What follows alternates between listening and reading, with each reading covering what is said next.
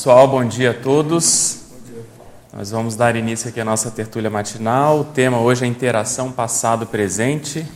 De antemão, já queria agradecer a presença de vocês aqui nesse domingo de, de Páscoa, a gente poder debater esse assunto sobre as influências do passado na nossa, na nossa vida atual.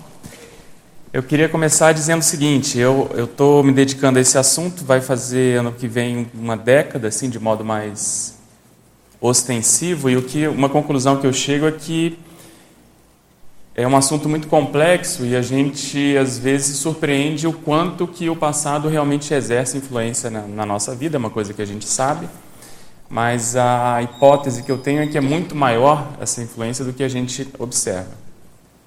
Como nós fizemos o curso intermissivo estamos estudando a, a, né, a conscienciologia, às vezes isso pode até atrapalhar essa, essa percepção de influência do quanto que o passado realmente está presente na nossa, na nossa manifestação.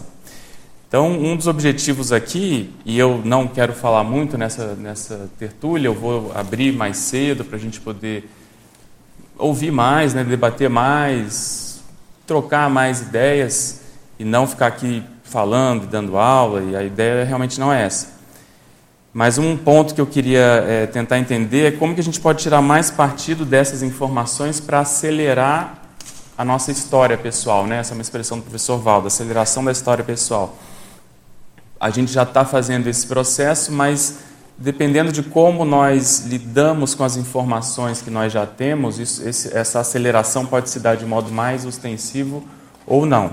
Em outras palavras, às vezes nós podemos estar marcando passo sem ter lucidez disso, sem sem sem estar tá muito aware, né? sem estar tá muito é, consciente para essa é, realidade.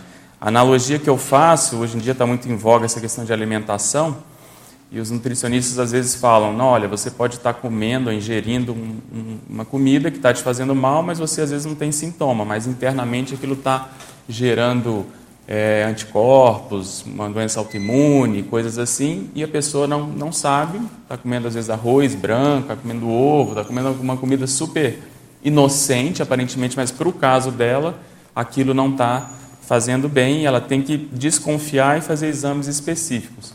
Aqui é a mesma coisa, você às vezes a gente se acostuma com certas manifestações, estamos aqui, aquilo a gente gosta, porque é o nosso jeito de ser, então, se a gente não lançar um, um, olhar mais crítico, se a gente não tiver um modo de detectar como esse exame, se tiver alguém que possa apontar essa situação, a gente às vezes vai passar essa vida toda e não vai desconfiar de uma coisa óbvia.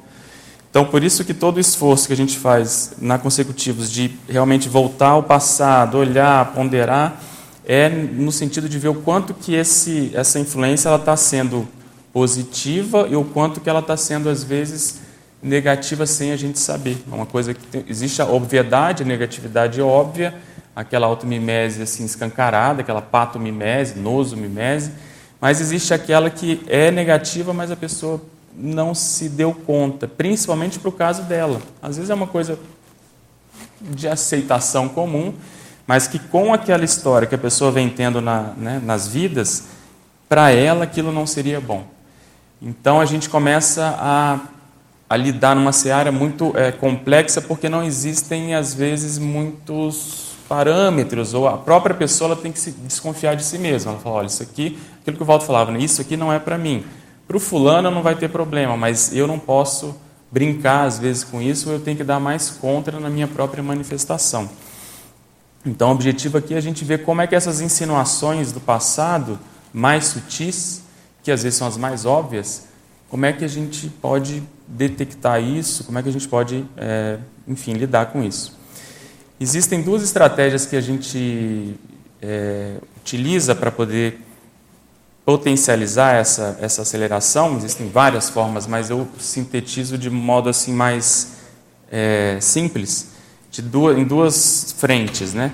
Uma delas é essa de você dar contra em você mesmo, quer dizer, você tem que acabar com o seu egão, tem que sempre desconfiar quando você está lidando com alguma coisa, principalmente quando você acha que tem razão, quando você está certo, quando você está muito, vamos dizer assim, dono de si, por cima da carne seca, é aí que você tem que, né, a gente tem que levantar todas as, orelhas e para orelhas, a butuca, e desconfiar, porque é nesse momento em que às vezes a gente tem que fazer certos ajustes. Então, isso que o professor Valdo chamava de egocídio, ou chama de egocídio, que é uma coisa até certo ponto virtual, né? uma coisa assim impossível, a gente não vai acabar com a gente mesmo, mas é com essa má influência do egão e que no nosso passado de monarquia, né, nosso passado de poder, de política, isso foi muito inflado, tanto do ponto de vista da própria pessoa como do meio em que a gente estava. Então, se não houver essa, essa a própria pessoa querer realmente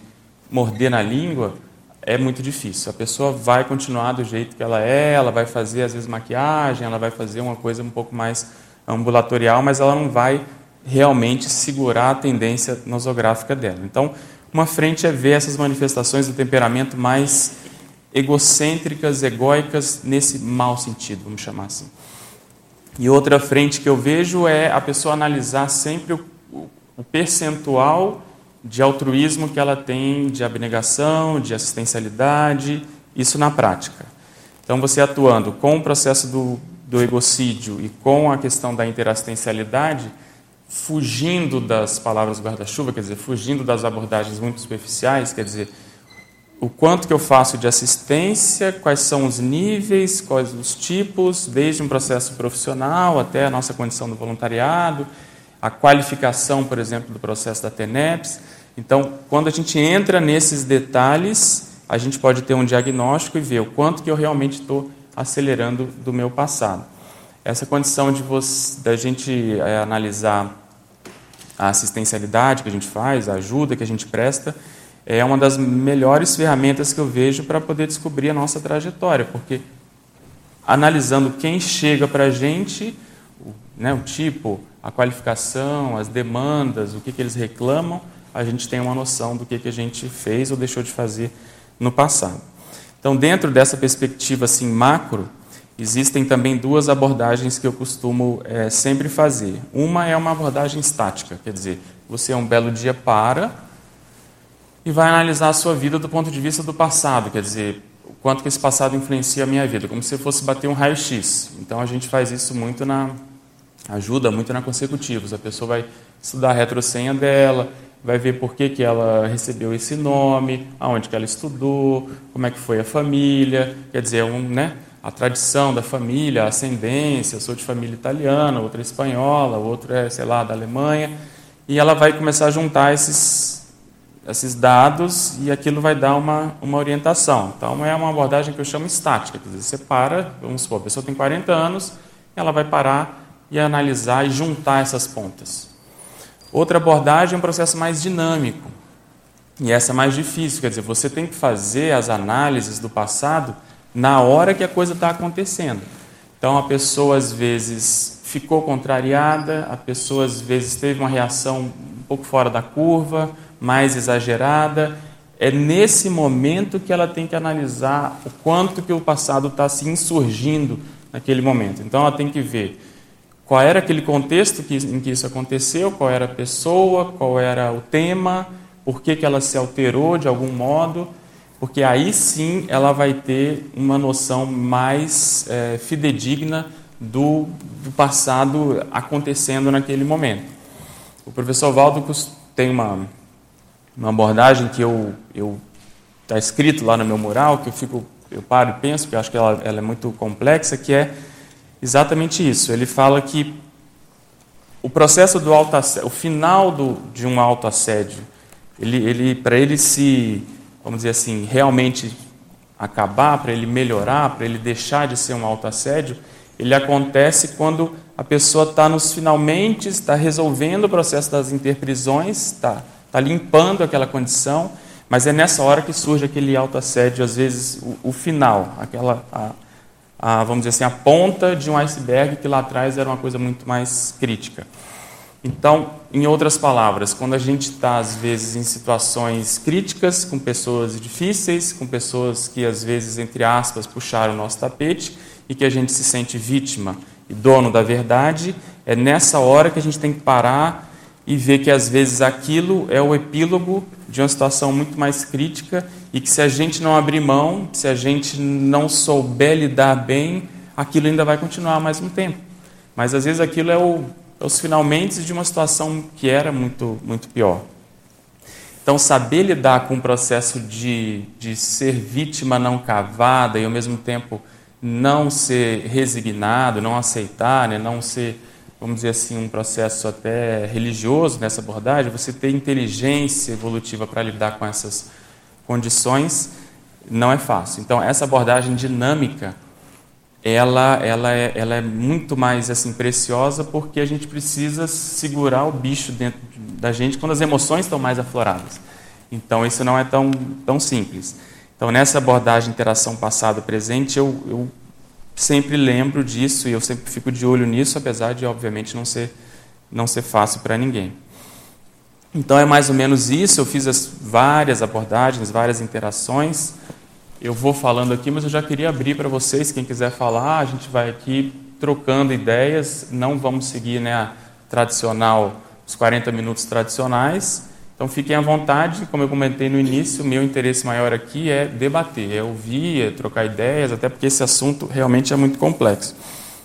Eu costumo dizer com relação a isso, uma fala do, do professor Valdo, né, ele até virou para trás e, e, e pontuou isso para mim, que numa visita a uma Comunex avançada, ele perguntou lá para uma das consex que estavam lá qual assunto mais de ponta, o que, que ele poderia falar para o professor Valdo, o que, que eles estavam estudando, o que, que era uma, uma ideia que ele poderia dar, e ele falou, olha, uma coisa que a gente se bate aqui ainda é essa que vocês chamam de serexologia, de entender esse mecanismo, como é que isso, isso acontece. E ele falou isso para mim, eu falei, pô, mas se para você é difícil, para essa consex é difícil quem somos nós, né? Nós estamos aqui batendo cabeça totalmente. Então, é um assunto muito, por um lado, instigante, por outro lado, realmente é muito complexo. É como eu estava lendo um livro na, na, nós fizemos uma dinâmica nessa quarta-feira de psicometria com relação ao passado, né, à antiguidade que a gente está estudando. Tem um pesquisador, um pesquisador que tinha um, tem um livro sobre a antiguidade bem mais inicial, mesopotâmica e tal.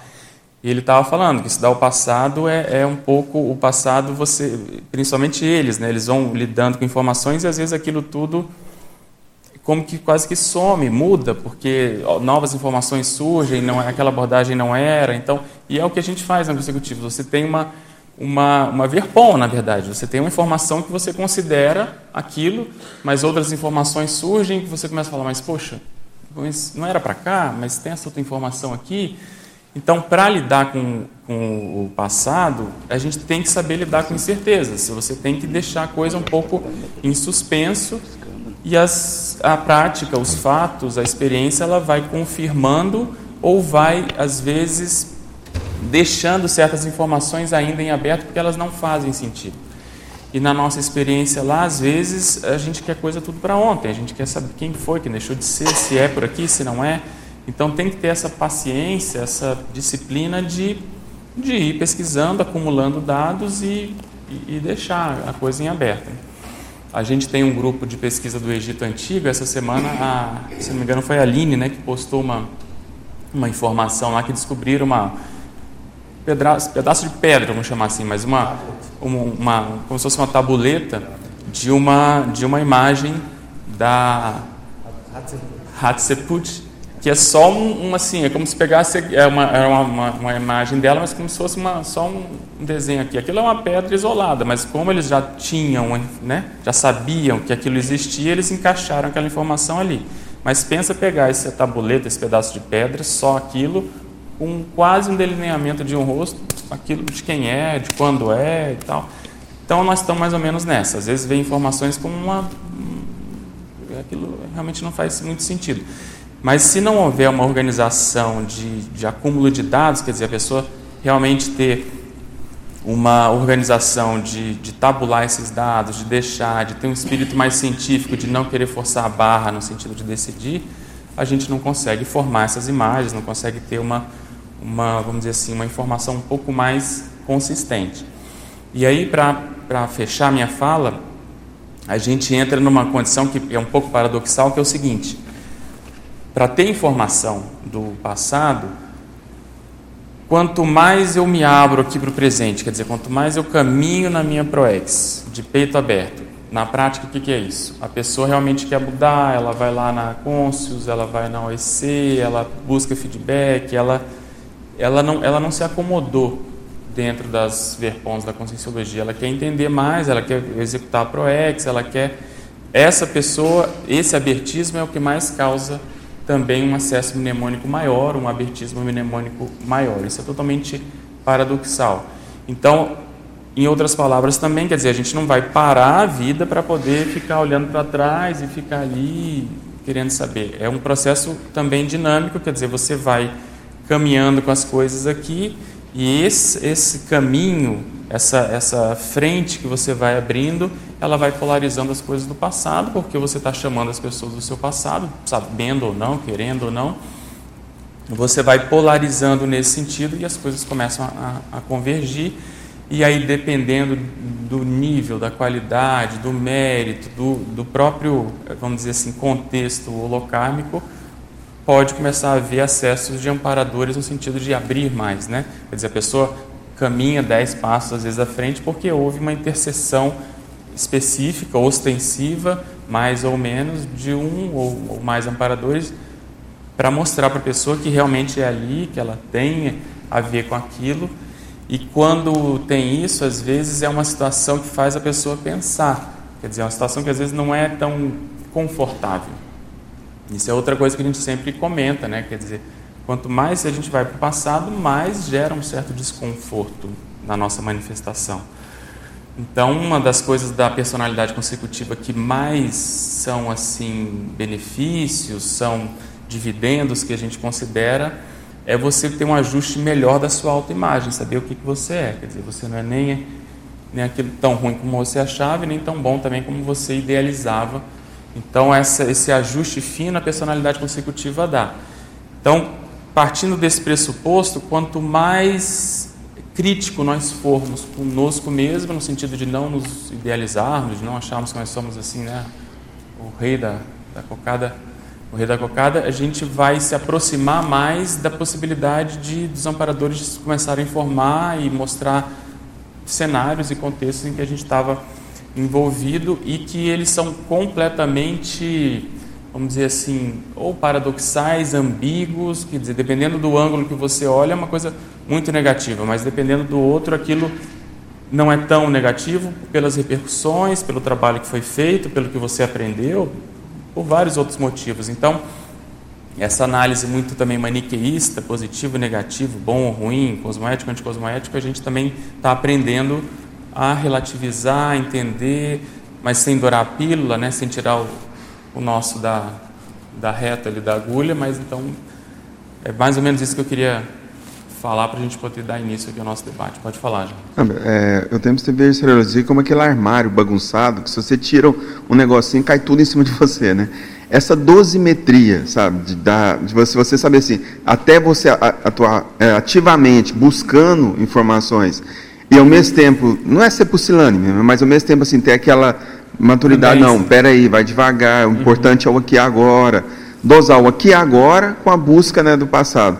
Você falou um pouco agora já, mas Sim. como dosar isso de forma assim equilibrada, né?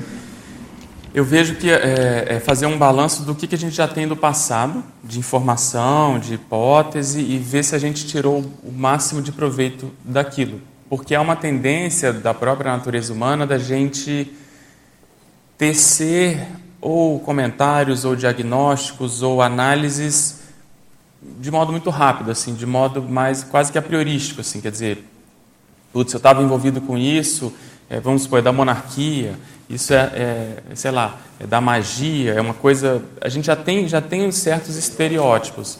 Então, se a gente puder fazer um aprofundamento com as informações que nós já temos, talvez a gente comece a acessar esse padrão de análise que é o que os amparadores querem. Quer dizer, eles querem que a gente tire mais partido daquilo, mas saindo da superficialidade do óbvio. Quer dizer, o óbvio é é às vezes o que é mesmo, é negativo, é mais positivo, é mais isso, é mais aquilo, foi bom, foi ruim, mas a gente vê o que mais isso está tá me dizendo e o quanto que eu ainda tenho disso, porque às vezes o que falta é fazer esse, esse upgrade de, vamos dizer assim, de manifestação. Então, eu já sei, vamos supor, que eu era super positivista, materialista. Hoje eu estou aqui trabalho com parapsiquismo, mas será que ainda não tem certas manifestações de ceticismo, de, de valorização de algum aspecto do materialismo que eu ainda não me dei conta? Então, fazer uma camada um pouco mais profunda, espremer mais as informações que a gente tem porque aí, às vezes, a gente vai estar chegando no, no nó ali, no, colocando o dedo na ferida, e vai fazer uma análise um pouco mais é, madura. Então, tudo tem que caminhar para ver qual é a minha responsabilidade nisso, além daquilo que eu já sei, além do óbvio, sem cair na vitimização, que é, um, que é difícil, porque a nossa tendência, às vezes, é, é errei, não presta, o que, a gente começa a se assediar com aquilo. Então, essa linha entre lidar com informações difíceis do passado e não se assediar, que é o, o armário vindo na nossa cabeça, né, as coisas descendo na nossa cabeça, é que é o, sabe, o, vamos dizer assim, o, o segredo, quer dizer, poder lidar com uma cirurgia super infectada, super purulenta, super difícil, e você conseguir sair dali mais ou menos limpo. Então, só que como a gente está envolvido, existe esse processo de autoimagem, quer dizer, a gente não gostaria de estar tá tão ruim assim. Mas, por outro lado, se a gente está podendo entrar naquela cirurgia, tem algum mérito, tem alguma condição que levou a gente para aquilo. Então, a, se apoiar nisso, quer dizer, se apoiar no fato de ter feito curso intermissivo, de estar tá estudando isso, de ter uma racionalidade maior, de contar com gente, que eu acho que é a coisa mais séria que nós temos aqui, quer dizer, pessoas com as quais você pode trocar ideias, né? O que, que você acha disso? Você acha que eu estou exagerando? Você acha que é tão ruim assim? Você acha que entende? Porque a nossa, a nossa tendência é, é pegar um, um chicote e ficar batendo na gente. Então, isso é o mais, é o mais, vamos dizer assim, é o segredo do sucesso. Quer dizer, a gente tentar atuar como se fosse uma consciência. A gente, no curso intermissivo, a gente fez isso, bem ou mal. Quer dizer, você não tinha como voltar para aquela situação, mas aquela situação foi mostrada para você como a gente tinha o, o, rei na barriga, a gente se impactou com aquilo, porque aquilo não era o que a gente esperava. Então houve uma cirurgia de destino ali, muitos ficaram mal, né? o esbregue vem daí, quer dizer, nossa, como pode, tal, abriu a cabeça. Então a gente tem que tentar fazer isso aqui agora. Quer dizer, esse distanciamento, essa condição de, de olhar com calma, ver que aquilo, querendo ou não, aquilo já passou. Por outro lado, não passou porque tá, tem influência ainda, mas mas já passou, a pessoa pode mudar assim. O pior já passou, quer dizer, ela está tendo condições de ver a doença que ela, que ela tem hoje. Então, que é aquilo que eu falei antes da abordagem mais dinâmica, quer dizer, você na abordagem estática você fala, putz, eu tenho a ver com esse, com esse contexto. E esse contexto, as características são mais ou menos essa, a tendência é essa. Então eu vou ficar de olho como que isso aparece no meu caso? Quer dizer, na hora que eu vou encontrar uma pessoa, na hora que, às vezes, dependendo da pessoa, dependendo da hierarquia, dependendo da, da situação, se a pessoa às vezes pisa no meu calo, né, como que eu reajo, aí eu vejo aquele passado se manifestando, só que obviamente é um percentual. Só que a gente não quer, por orgulho, a gente não quer que nada apareça. Isso não existe. Quer dizer, a gente não queria estar nem com nenhum por cento daquilo mais, mas não é assim. Então, saber lidar, ter uma certa compreensão com o mecanismo da coisa, eu acho que ajuda bastante. Quer dizer, você olhar a, a, a, manifestação do passado em cima do lance, aquilo às vezes é quase que terapêutico, é quase que resolve o problema, porque você entende, fala, cara, agora eu entendo. Então eu tenho que me policiar nesse contexto. Quer dizer, se começar a se configurar novamente um contexto que envolva, sei lá, poder, liderança, é, verdade, alguma coisa que eu acho que eu estou muito dono da verdade, muita razão, eu tenho que ficar de olho. É aí que eu tenho que ficar mais, mais atento. Às vezes não vale a pena falar, às vezes vale a pena escrever, porque aí você vai estar domando a fera na hora, ali, no momento em que a coisa está acontecendo. Então, essa prudência, eu vejo que ela vem dessa, desse discernimento de de não ter assim padrões muito estabelecidos, quer dizer, você tem parâmetros, mas você não tem, você é capaz de mudar a coisa em cima do lance, você, momento a momento, é, você não, não pode ter muito a coisa muito formatada. Eu vejo, por exemplo, eu me relaciono com você é uma coisa, às vezes com o Alexandre é outra, com o fulano é outra. Então, se eu tenho que ah, o meu mega trafar é, sei lá, Orgulho. Beleza, isso é uma análise mais assim estática. Ele está ali, ele vai estar tá sempre ali. Mas com você eu posso ter um trafar que ele, ele é outro, ele aparece de modo diferente. Ou esse orgulho ele vai se expressar de modo diferente. Então, sabe, a gente tem que ter uma certa flexibilidade para usar a nossa autopesquisa de modo um pouco mais é, dinâmico. Então, eu acho que é por aí. Mas eu discordo, por exemplo, das pessoas que têm medo de analisar o passado, né? E a gente está chamando de serexofobia, lá, uma coisa nesse sentido. Porque o passado já está aí, a pessoa já sofre isso, ela já. Os trafares estão, estão aí, então ela acha que se ela, se ela olhar para trás, aquilo, aquilo vai morder Só que ela já está sendo mordida. É, ela já está ali. Então, obviamente que ela tem que ter é, estratégia, ela tem que ter alguma é, condições de poder fazer isso. E essas condições, em termos de, de grupo nosso, eu vejo que a gente conquistou isso.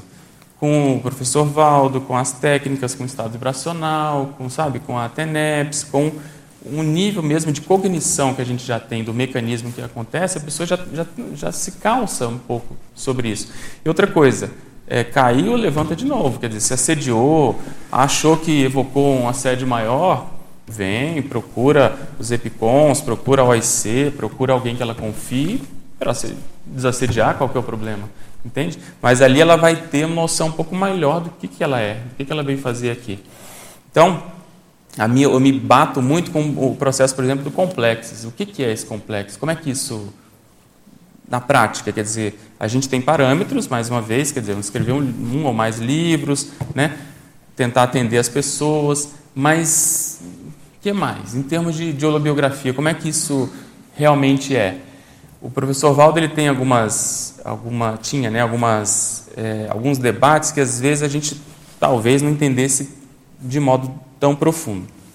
Outro dia eu vi uma, um trecho de tertúlia que o pessoal separou que ele falava assim: o que, vocês acham mais importante? A pessoa atingir o complexo ou virar desperto? Aí todo mundo, ah, mas não, mas os dois. Não, não, não. A pessoa vai decidir. Ela vai ser completista ou ela vai virar desperto? Aí, como assim? Não sei o que e tal. Então, o que eu acho que ele queria fazer a gente pensar é: existe aquilo que você, que você vamos dizer, se, se a pessoa parar parar, ela pode atingir um nível de dispersidade muito, muito bom. Ela pode, se ela se dedicar um pouco mais a ela, né? trabalhar com as energias, fazer mais desassédio, se dedicar mais a TENEPS, ela, ela pode chegar a isso. E ele falou, óbvio que a condição padrão é o complexo, nesse caso, se fosse uma coisa assim.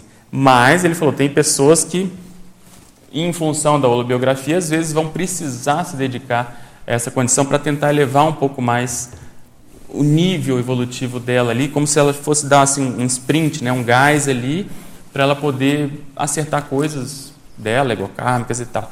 Mas faz a gente pensar nisso, quer dizer, o complexo, existe esse padrão, mas a gente às vezes tem que ver cada, cada caso. Entende? É para pensar nisso. Tem, tem o, o, o beabá, receita de bolo, isso que nós estamos fazendo, mas existe uma coisa mais, talvez um pouco mais detalhada. É a mesma coisa quando ele fala de mega GESCOM e complexo. Às vezes, para a pessoa chegar ao complexo, se ela não lida com as interprisões, com a recomposição grupocármica, ela vai ser incompletista, apesar de poder ter uma mega GESCOM. Ele mesmo fala isso. Os meus tratados não serviriam de nada se eu não tivesse acertado os meus problemas grupocármicos, se eu não tivesse ajudado, se eu não tivesse me dedicado. Entende? Então, essas noções em termos holocármicos é que a gente tem que estar bem apurado. Quer dizer, às vezes a gente pode usar desculpa Eu já ouvi isso várias vezes e eu, eu até acho que erro, às vezes, por excesso, indo para outro lado, que é a pessoa falar: eu vou parar tudo porque eu vou me dedicar a um dicionário agora, eu vou fazer minha mega GESCOM, então não posso mais voluntariar porque eu tenho que priorizar meu tempo. Então, essas decisões são muito difíceis, não que elas estejam erradas, mas é, eu acho que é a exceção a pessoa que pode se dedicar a isso, entende? Então a pessoa falar, ah, olha, agora eu vou me dedicar à desperticidade só, valeu, né? o pau comendo no voluntariado e a pessoa, assim, é difícil decidir. Ele falou, não, não podemos botar muita mão na cumbuca, depende de cada caso, mas, sabe, eu priorizaria o que seria mais o complexo. O que é o complexo? É você ver a realidade ao seu redor, o que está sendo, né, o que está precisando, você vê que há uma carência grande de, de, de pessoas para fazer, tem até briga por voluntário às vezes, quer dizer, então eu tendo mais a essa abordagem mais de, de do que está sendo necessário. Mas isso me faz pensar também que às vezes eu preciso é não, não usar isso também como desculpa para não fazer o que eu preciso fazer. Quer dizer, porque o meu caso é diferente. Por que, que eu tive certas informações? Por que, que o, o Litre fez coisas que eu, às vezes, ainda estou longe de fazer em termos de produção intelectual? E se eu continuar como eu estou fazendo, vai ser muito difícil, causa do meu trabalho, por causa das coisas, por causa do meu jeito que eu me acostumei a fazer as coisas de modo várias coisas ao mesmo tempo, entende? Então, cada caso a pessoa tem que ver. Se isso aqui está muito fácil para mim, talvez eu esteja fugindo daquilo que eu preciso fazer. E uma coisa, às vezes, para a pessoa é, é o contrário da outra. Então, é difícil fazer essa análise. Alguém mais queria falar? Acho que falar. Quase, quase assim filosófica a minha dúvida. É, eu vejo assim, a gente, eu estou estudando selexologia, né? A gente está estudando na consecutivos e é, eu vejo dois níveis assim que a gente está tentando, tateando e tentando aumentar a nossa cosmovisão. Um é o nível particular, né, a, a holobiográfico, a auto-holobiografia da pessoa, que é um caso particular, bem é, idiosincrático, né? a sua história pessoal.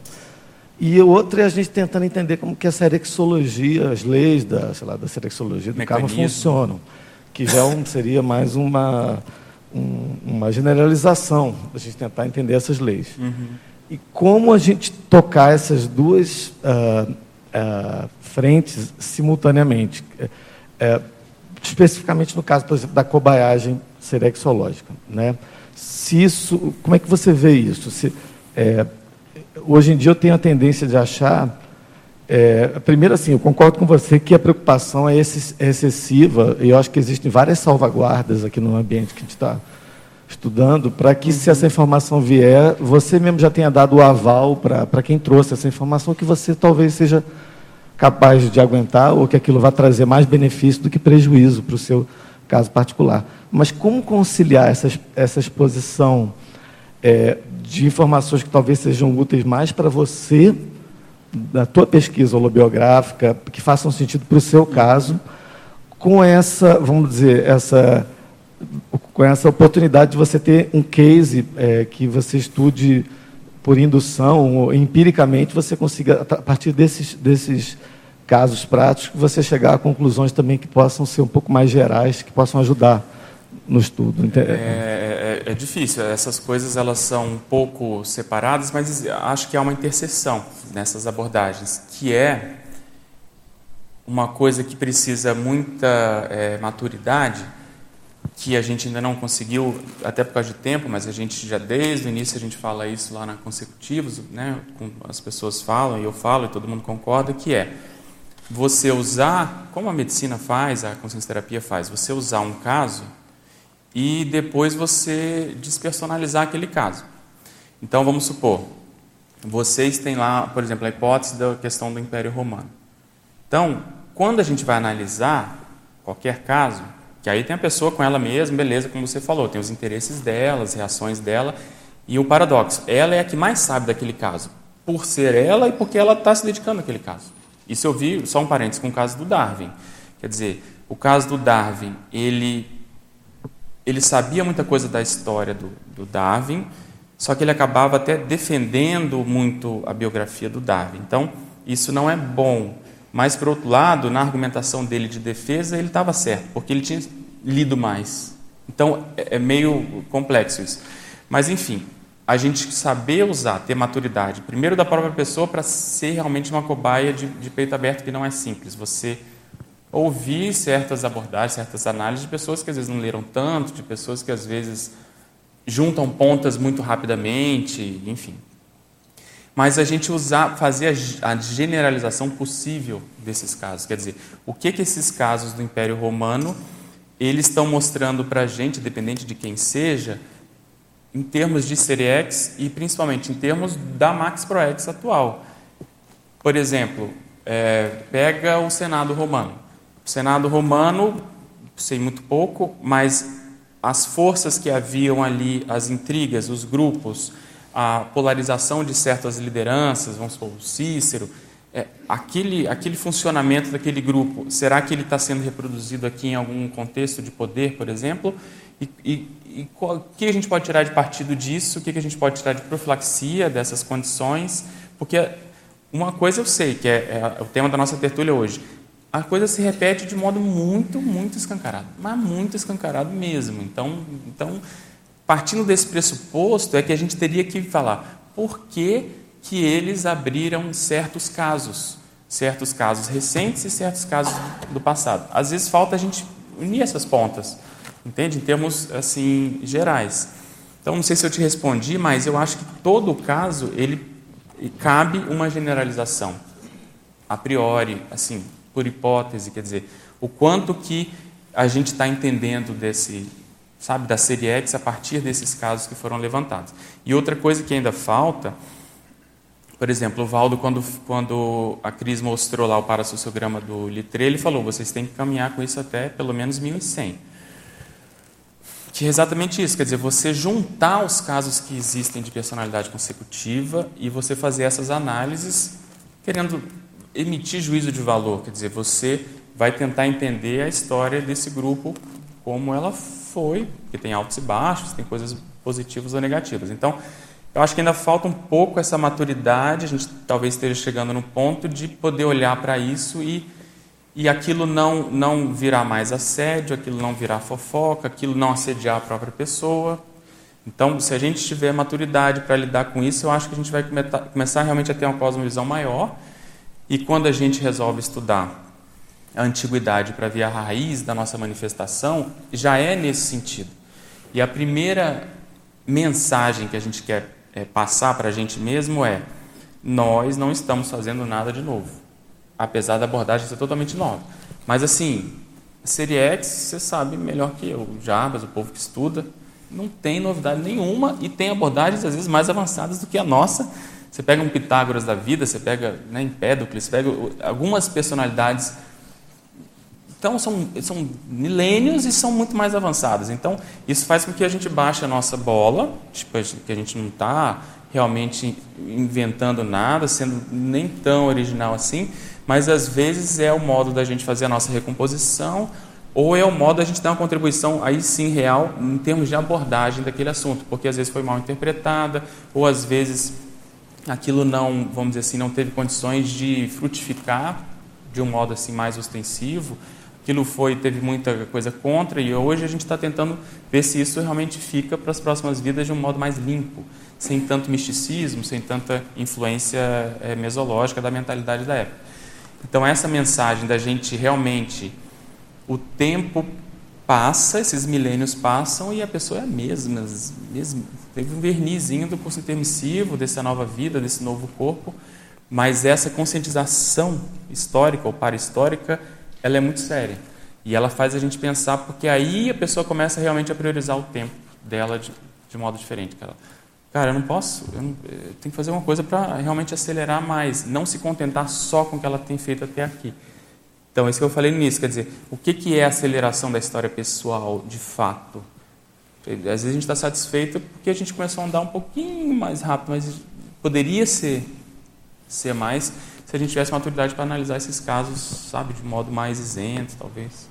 entendi. Eu achei, eu achei interessante na, na tua fala que eu acho que passa pela maturidade de cada um, de, a possibilidade de cada um saber, para a gente chegar no grupo, né, na maturidade grupal. Porque uma coisa é você saber alguma, uh, algo da tua intraconsciencialidade, de onde vem, dessa cosmovisão. Outra coisa é começar a identificar relações dentro do grupo, talvez vá dar muito mais é, noção para a gente como que funciona realmente essa, esse, grupo, esse revezamento grupal, né?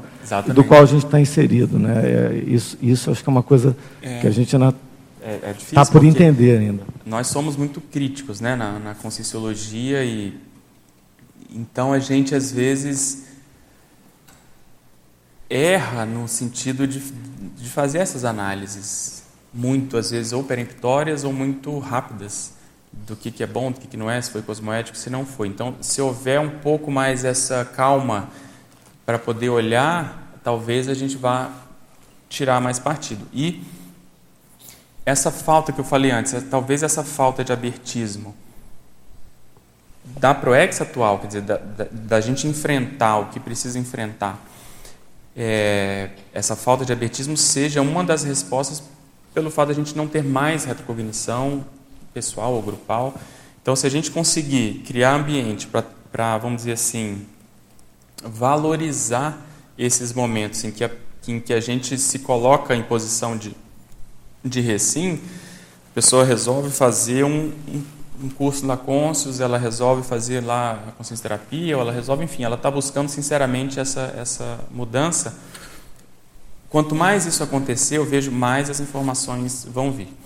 Uma coisa que eu, até a gente estava falando ontem, eu vou ver se eu dou um curso, em, surgiu uma data lá para dar um curso, estou pensando em, em, em bolar alguma coisa nesse sentido, que é exatamente entender por que que em determinadas é, abordagens ou cursos ou acoplamentos você consegue às vezes acessar muita informação do passado da pessoa, você pode ter a ver ou não, mas enfim, você acessa muito, e outras nem tanto.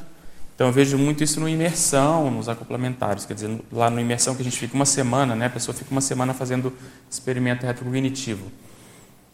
Tem casos em que a coisa ela, ela se abre muito e você realmente vê, vê, vê muito, muito fidedigno, você tem muita informação. E aí eu queria estudar, primeiro, por que isso, quais são as variáveis, eu sei, e aí é, é a tentativa de generalização que, a gente estava falando. Eu sei que às vezes é, varia da própria pessoa, óbvio, do, do, quanto que aquilo vai atender as consequências que tem a ver com ela, o momento, o momento dela, o quanto que ela já, né, já caminhou, mas eu queria entender por que, que uns vêm de uma forma, outros vêm de outra. Uns vêm pela clarividência, outros vêm, sei lá, pela clareaudiência. O mecanismo muda, quer dizer, será que é porque a consequência específica muda, que está passando a informação? Será que quem está percebendo também às vezes não está no dia bom, está no dia melhor? Enfim, variáveis assim, porque se a gente conseguir otimizar essas variáveis, talvez a gente consiga ter um nível maior de acesso. E aí é uma coisa que realmente, para estudar o passado, a gente a, forma a fórmula ou forma mais direta é o parapsiquismo, é a retrocognição, é essa esse acesso mais direto em que você vê uma cena que aquilo não, não é imaginação, você não está, né, já tem experiência suficiente para poder separar uma coisa da outra, e aí você acessa aquela informação e ela é um pedaço, mas ela é, ela é concreta, ela é real. E a partir dali você caminhar com a pesquisa, quer dizer, você, você continuar com a pesquisa, você ter nessa informação uma hipótese de pesquisa para poder é, aprofundar. Então eu vejo que se houver essa maturidade mínima de no lidar com a informação, a gente vai ter mais esses acessos esporádicos. Isso eu vejo que é inevitável. Uma coisa que eu valorizo muito é a própria dinâmica. Porque se a gente tivesse mais parapsiquismo, esses encontros continuados parapsíquicos, eles são uma fonte muito grande de informações do passado para a gente poder ir juntando. Mas isso tem que ir com muita calma, porque mexe com, né, não só com as pessoas que estão ali, mexe com o grupo inteiro. Então você acompanhou muito bem isso, o professor Valdo, e tem um caso específico né, que a gente acompanhava com ele, que é uma pessoa que dava muito valor para isso, ainda dá, né, muito valor para o passado, queria saber quem foi, o que, que ele fez, deixou de fazer, mas o professor Valdo falava, eu não posso falar porque tem gente na sua família que se eu falar, vai dar na cabeça daquela pessoa. Só que se você analisar essa pessoa aqui, ela também, talvez o nível de recim dela pudesse melhorar. E se ela revesse certas coisas, talvez isso acalmasse extrafisicamente até quem estava ali em cima do, do, familiar. Então, esse xadrez é que. Muitas questões. Muitas questões. Então, a gente, por isso que eu botei evoluciologia, porque é a tentativa de tentar entender como que esse xadrez evolutivo ele acontece. Quer dizer, você mexe numa pessoa, numa, numa peça, e aquilo vai né, dar uma repercussão no, no grupo todo. a interação entre a evolução pessoal particular da pessoa e a evolução do, do, do grupo, do grupo. de todos os envolvidos. O efeito halo de cada, de cada peça é, de amadurecimento cada... de cada peça no, no grupo. Né? Porque se a pessoa anda por ela, se ela faz o dever de casa e faz as recins, o desassédio dela, ela já está dando condições de, trabalhando com essas consequências, para os amparadores às vezes poder dar informação, melhorar, para aquilo ampliar, para ela ter noção de onde vem aquele assédio, daquela, daquelas influências. Então eu vejo que é, que é por aí. Pedro, eu gostaria de abordar a questão da autopesquisologia, a questão da, da autobiografia, a holobiografia, abordando o holossoma nessa questão de busca de dados, de informações uhum. né, dentro da autopesquisa. Por exemplo, analisar trafares e trafores é, é muito importante. E eu parti, no meu caso, eu parti da questão de analisar os trafares. Eu sei que não é legal, tá? Para muita gente que Sim, está com é baixa uma, é uma autoestima, eu não tenho problema de baixa autoestima, mas para quem tem não é bom. É bom começar pelos trafores. Uhum. Mas é, eu vi a questão da doença. É, a doença é um trafar, né? E, e ela aponta informações. Você foi sabe da situação que eu tenho, questão do efizema, você uhum. lidou muito com isso. E ela me apontou muito o meu passado. Quando começou a apontar, eu não, não fui fumante nesta vida, uhum. e coisas do passado, comecei a analisar como era a minha vida no passado, e fui pegando informações através da da, dos sintomas da própria doença. Então, né? essa, Isso é muito importante. É uma abordagem bem assim é. interessante. A gente, a é. Michelle está puxando essa abordagem da paragenética e ela é muito rica. Só que ela, como você falou, ela não é fácil porque é, quando a gente tem uma doença, uma doença crônica, uma doença, isso é muito difícil a pessoa lidar é. com isso de um modo assim natural. separado, natural. É. Então é. tem que ir realmente com muita calma, como você falou. A própria pessoa tem que fazer essas hipóteses, porque não dá muito para generalizar demais, quer dizer, achar que toda doença no ouvido significa não sei o que lá. Não, eu acho que deve ter um padrão, um campo semântico dentro disso.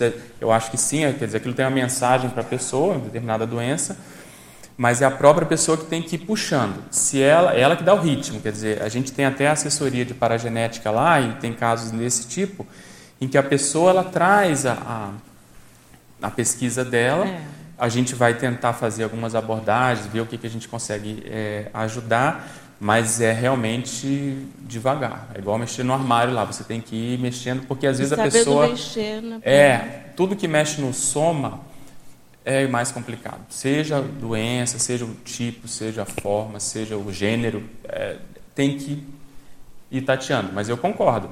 A doença é uma expressão óbvia. É a ponta do iceberg do da paragenética. Né? Exatamente. É. Aquilo, ela junta, então, vamos supor, uma manifestação, vamos supor, pulmonar.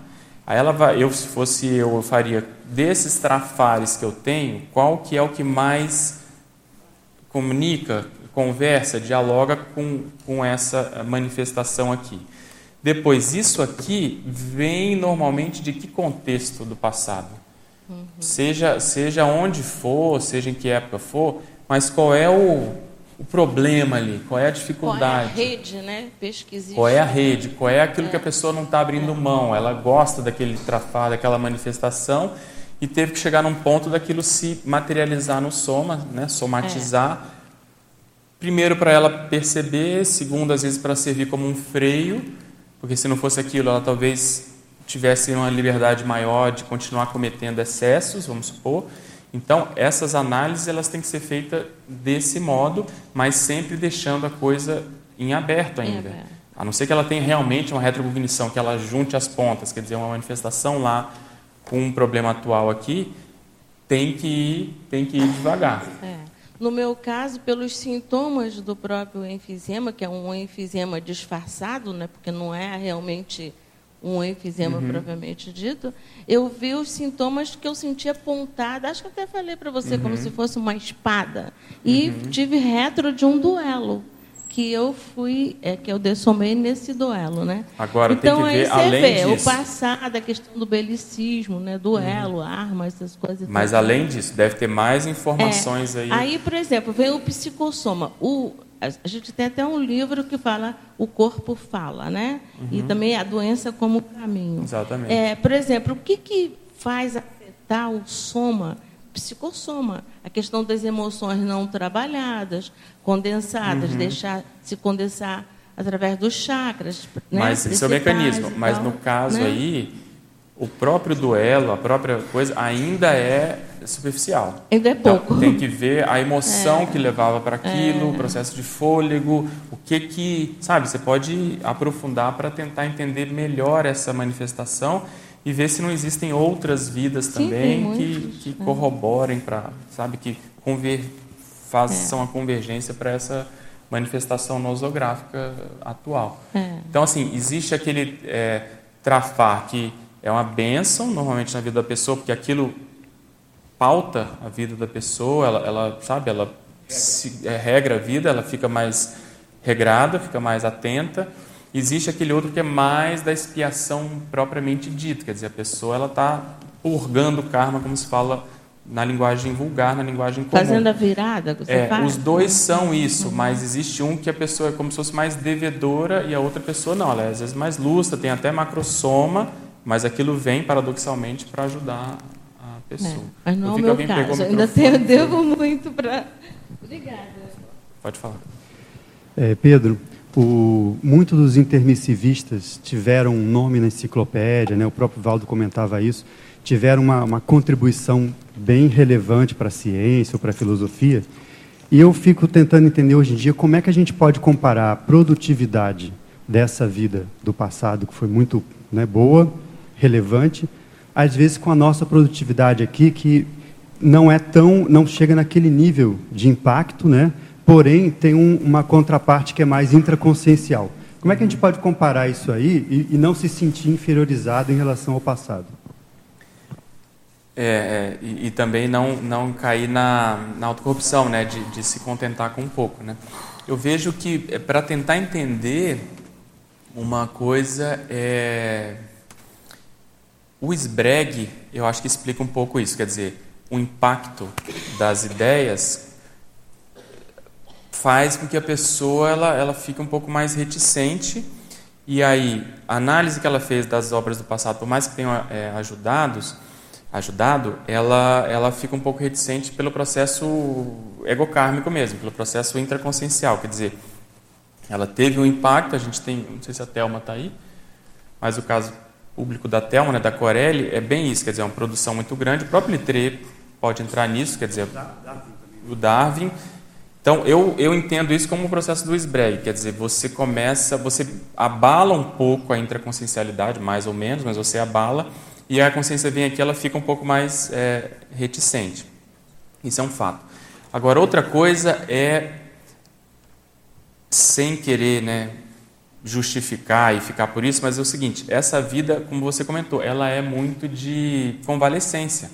Então, assim, só o fato da pessoa se manter, dela entender na teoria os conceitos, dela manter a convivência aqui, dela ter alguma produção, por um lado, já é uma benção porque é uma vida muito marcante. Eu costumo dizer que é a primeira vida do resto das nossas vidas. É uma vida muito marcante que, que vai fazer totalmente a, a virada.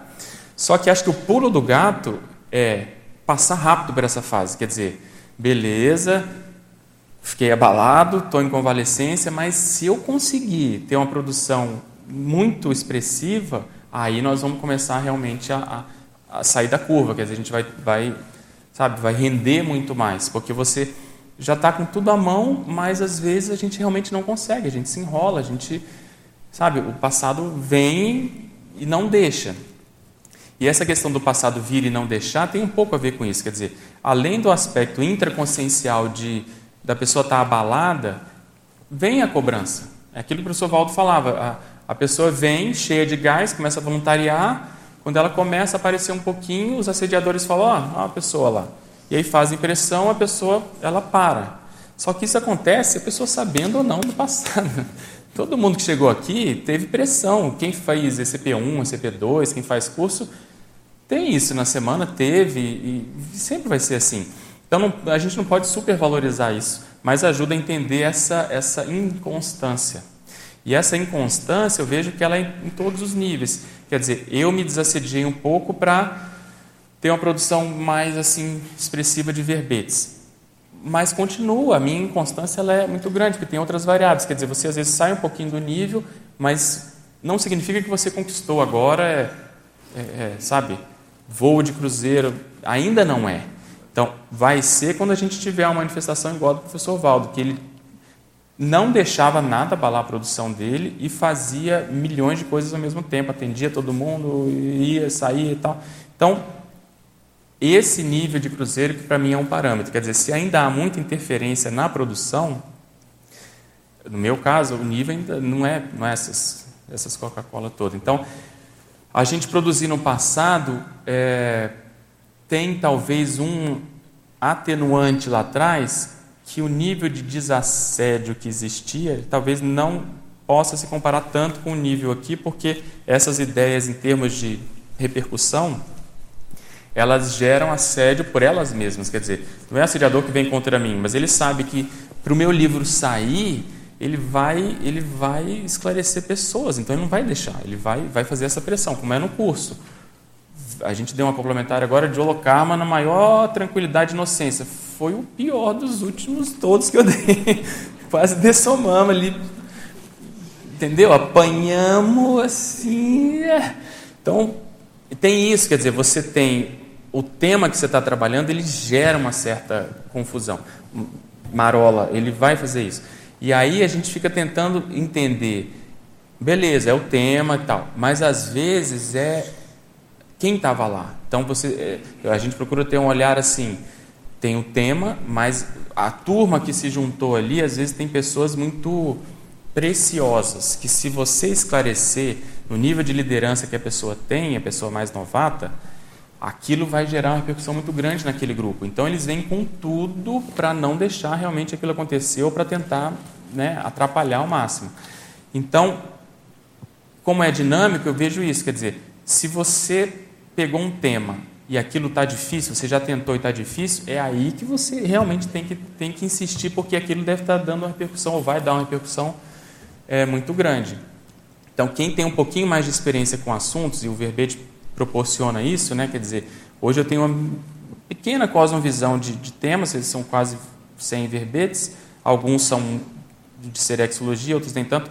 Então, eu sei qual que eu posso escrever com que não dá tanta coisa, quais que são um pouco mais difíceis, sabe, de sair, que dão mais trabalho, entre aspas, assim. Então, a gente tem que ficar um pouco mais ligado com essas repercussões na produção. Talvez não ficar só sai ou não sai. Outra coisa que eu estou lembrando aqui, a gente está lá, num, um grupo da Unescom está trabalhando num curso sobre Mega GESCOM, alto revezamento. Então, isso aí é um, é, um, é um assunto desses, eu acho, quente, porque nós precisamos, é, é, todo mundo, mas principalmente os autores, levantar a bandeira do livro como o Valdo fazia. Porque aqui e acolá a gente vê abordagens de ah, o livro não é, não é para todo mundo, nem todo intermissivista precisa escrever livro, aí você começa a ver que entendeu? a pessoa vai para um outro lado, que não é esse, a gente precisa falar, não, não é bem assim. A priori, todo mundo deveria escrever um livro porque é a base, a pessoa tem um auto-revezamento, ela tem que atender o povo dela, ela tem que se autodesassediar para poder escrever. Então, não deixar cair nessa condição, porque vem a pressão, eles começam a dar ideia para a pessoa, olha, mas isso não é para todo mundo não, você no seu caso não é assim, olha isso, fulano também, poxa, ele é doutor, você não é doutor, quem é você e tal. Aí a pessoa começa a criar certas coisas na cabeça dela, ela vai, vai para o acostamento. É que o Paulo lembrava isso da gente todo dia, né? E batia nessa tecla, não deixava essa temperatura cair, né? Perfeito.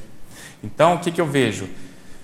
uma das coisas mais sérias que tem é a questão de holopensene. Então, assim, se a gente não conseguir manter o holopensene da, desse nível de desassedialidade geral aqui, nós vamos ser engolidos pelo holopensene normal da SOCIM, dos assediadores, da pressão que vai vindo, a gente vai se acostumando, a gente vai vendo coisas, entre aspas, lógicas, como esse caso. Não, mas não é para todo mundo. Ah, mas eu já tenho uma idade. Ah, não, meu trabalho é mais com a TENEPS, meu trabalho... E aí a pessoa vai, vai para o acostamento. Então, eu penso que, em função da, de como o professor Valdo deixou as coisas aqui, a gente ficou mais, mais enrolado, porque é, a questão da desperticidade em três anos, a questão né, dos, dos, livros, dos verbetes, do, das ICs, da questão da política interna, tudo isso se complexificou muito e a gente tem que lidar com essas, com essas variáveis, evitando essas abordagens muito separadas, vamos chamar assim, sabe? Não tem jeito, tem que tentar levar as coisas mais ou menos de jeito e ver aonde que aquela pessoa ela ela ela está tirando o corpo fora. Então essa comparação, por exemplo, com, as, com a produção do passado tem esse atenuante que eu vejo da da complexidade que é aqui.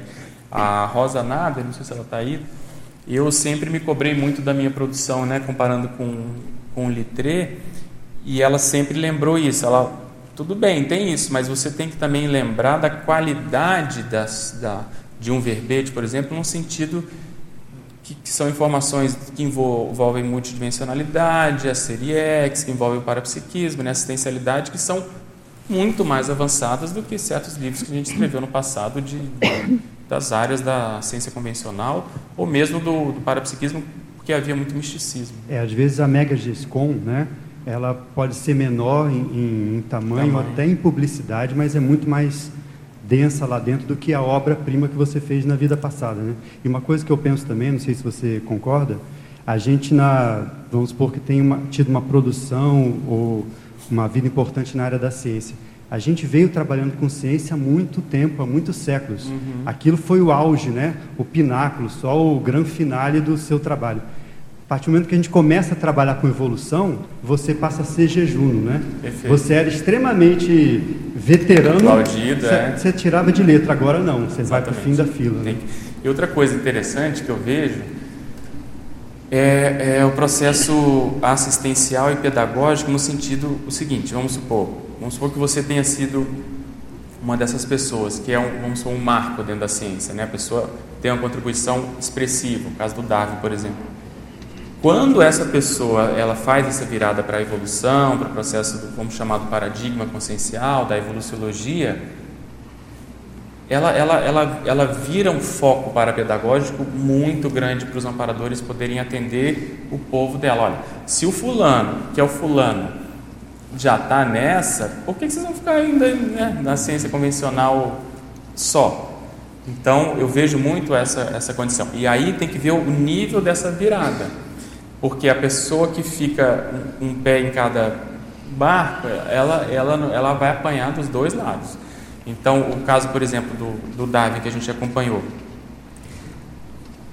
tem o fôlego dele, tá certo? A gente tem que respeitar isso e tá tudo certo, porque a pessoa ela tem uma história dentro da ciência convencional atual. Então, o nível de reciclagem dele é muito mais complexo do que eu que nasci quase na Conscienciologia, Cris, vamos supor, 13 anos está lá na casa do Valdo, Pô, não dá para comparar.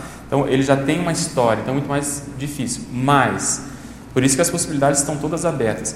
Se ele fizesse uma reviravolta cirúrgica, e no começo havia essa intenção de fazer uma casa aqui, de escrever vários livros dentro do nosso paradigma, mas imagina o que, que não ia dar essa condição. Mas é, a consciência é difícil, ele está fazendo um trabalho, um bom trabalho no, no ritmo dele. Então, a mesma coisa a gente. Às vezes a gente conseguiu vir aqui nascer, vamos supor, a Cris veio já aqui. Mas isso a gente tem que ficar atento para não servir de ah, já estou aqui, como foi falado, já já cheguei. Há uma certa acomodação, então não pode. Aí é o contrário, tem que também completar essa virada naquilo que for possível, né, para dar esses exemplos para os nossos pares, né, do passado, atuais e do, e do passado. Pedro, eu queria que você frisasse mais essa questão da grupalidade. Eu acho que assim, a gente pensa muito em retrocognição, aquela coisa, ah, eu vou lembrar de uma coisa, e esquece que toda retrocognição é grupal. Eu acho que não há exceção a essa regra, assim, pelo menos o que eu já vi na minha experiência. E o tanto que é importante também do grupo te dá para dar o feedback para você pôr seu pé no chão. Ele te, o que dá a noção da realidade é, da sua autoimagem, que ela falou, né, da distorção da autoimagem, quando você começa a lembrar do passado, é o grupo, né? Perfeito. Parece que ele que te estabiliza. É. E eu, eu, vejo muito assim, quanto mais eu, eu, afasto do grupo, mais eu vou tendo uma noção assim, de irrealidade. Quanto mais eu aproximo do grupo da conscienciologia, lá da, da, da consecutiva, mais aqui parece que eu vou pondo meu pé no chão, eu vou, sabe, esta, é, é, estabilizando.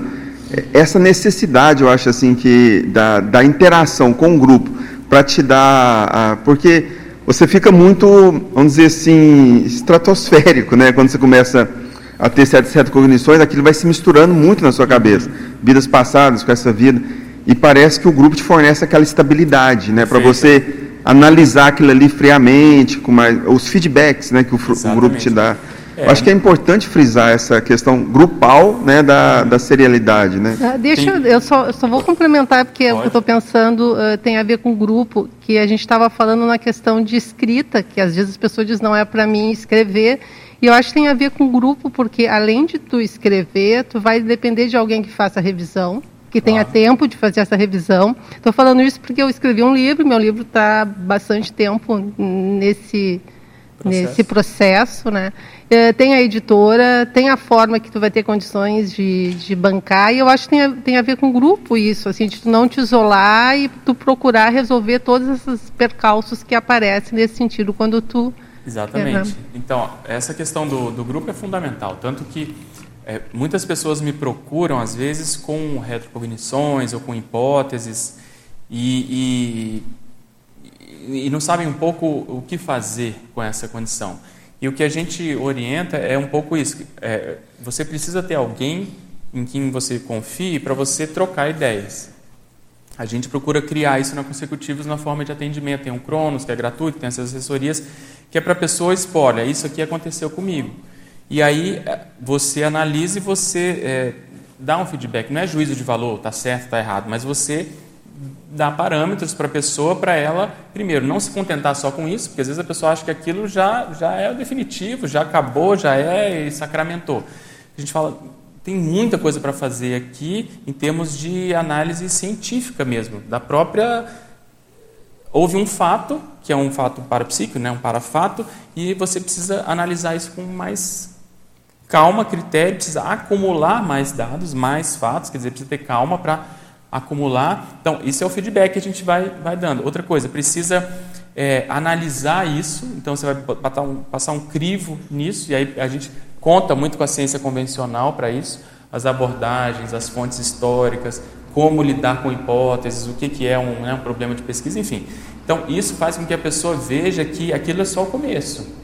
Às vezes a pessoa já está mais adiantada, tem vários dados, mas faz com que ela coloque o pé no chão nesse aspecto. aspecto. Quer dizer, às vezes a gente é muito rápido nas análises ou na, na conclusão da coisa. Quer dizer, existe essa hipótese e aí você sabe, a gente lidando com memória, por mais que a retrocognição a gente realmente saiba aquilo, só que quando ela vem, ela entra num, num, num formato do nosso cérebro, que a gente tem juízos de valor já, principalmente na conscienciologia. Né? Então, arte, por exemplo, é quase que um pecado. A pessoa na arte, ela está quase que ela pode ir embora. Tem gente que fala assim, mas é, mas é porque eu estava na arte. Escondidinho. gente, gente, quem não estava na arte, quem não estava na monarquia, quem não, não fez besteira, quem não. Porra. Então, assim, essa, essa primeira abordagem é quem nunca, né? A pessoa tem que relaxar com isso.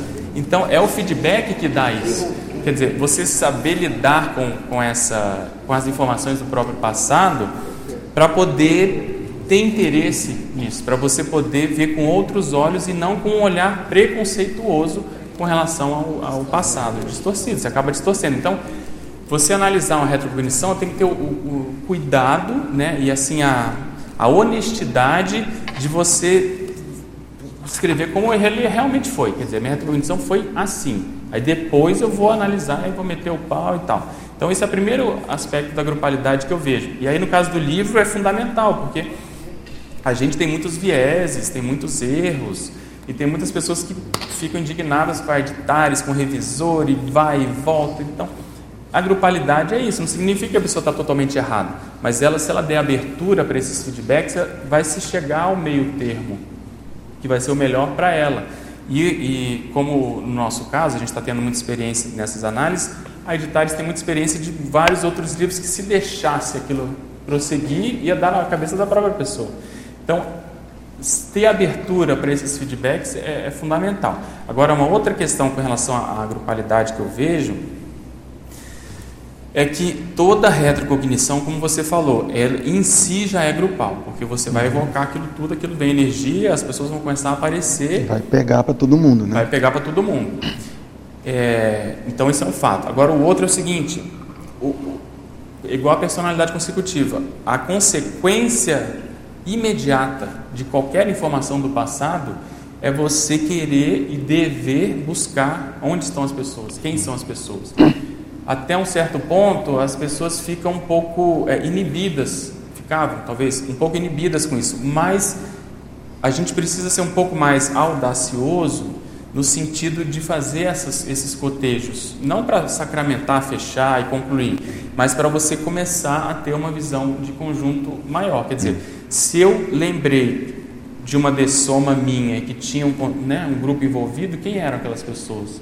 Eu já consigo identificar hoje?